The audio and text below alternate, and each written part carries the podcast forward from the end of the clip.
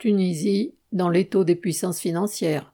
Sur les côtes tunisiennes, les naufrages d'embarcations de migrants se multiplient. Plusieurs dizaines ont perdu la vie au large de Sfax et de Madia entre le 23 et le 25 mars. Le nombre de morts s'accroît, parallèlement au désespoir des familles et des jeunes acculés au départ. Poussés par la misère, beaucoup fuient aussi les réactions racistes encouragées par le pouvoir dans un contexte d'aggravation de la crise économique. Plus de 32 000 migrants seraient arrivés sur les côtes italiennes en provenance de Tunisie, d'après les autorités de ce pays. C'est le refus de les accepter qui a conduit la première ministre italienne, Giorgia Meloni, et Macron à lancer le 24 mars un appel à contenir la pression migratoire que représenterait pour l'Europe ce petit pays du Maghreb. Les deux dirigeants seraient donc prêts à intervenir pour que soit versée une aide financière à la Tunisie, de plus en plus en situation de faillite budgétaire, afin qu'elle garde ses candidats au départ. Voie de passage vers l'Europe pour des milliers de jeunes venus de Côte d'Ivoire, du Burkina Faso, du Niger, de Guinée, du Mali, la Tunisie est proche de l'île italienne de Lampedusa. Mais les 150 kilomètres à parcourir entassés dans une coquille de noix, en proie à la tempête comme ce fut le cas lors des récents naufrages, c'était la mort assurée pour une grande partie d'entre eux.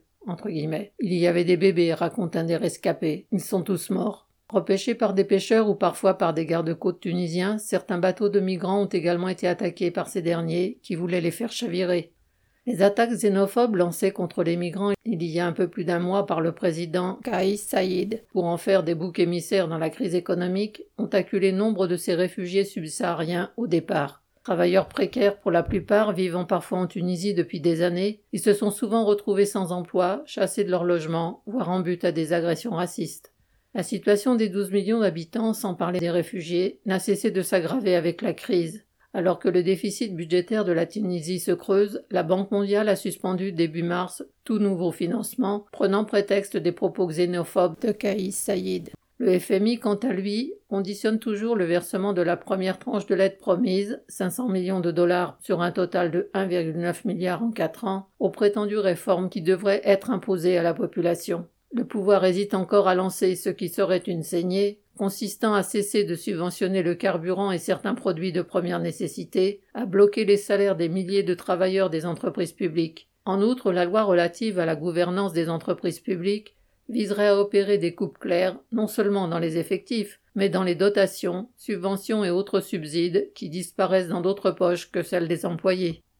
Inflation, chômage, salaires et primes non versés alimentent le mécontentement social sans que le pouvoir de Kais Saïd, de plus en plus dictatorial, soit en mesure de trouver des solutions. Pendant que les capitalistes français, premiers investisseurs avec 187 millions d'euros en 2022, s'enrichissent grâce au travail de 140 à 150 000 salariés, la plus grande partie de la population des régions sinistrées survit d'expédients sans les infrastructures minimum de transport public et de santé. En étau entre la fuite en avant du pouvoir, qui multiplie les menaces et les arrestations d'opposants, une bourgeoisie tunisienne corrompue et avide, et la poigne inexorable des capitalistes internationaux, les travailleurs, les jeunes sans emploi, les pauvres des campagnes et les réfugiés ont bien des intérêts de classe en commun. Viviane Lafont.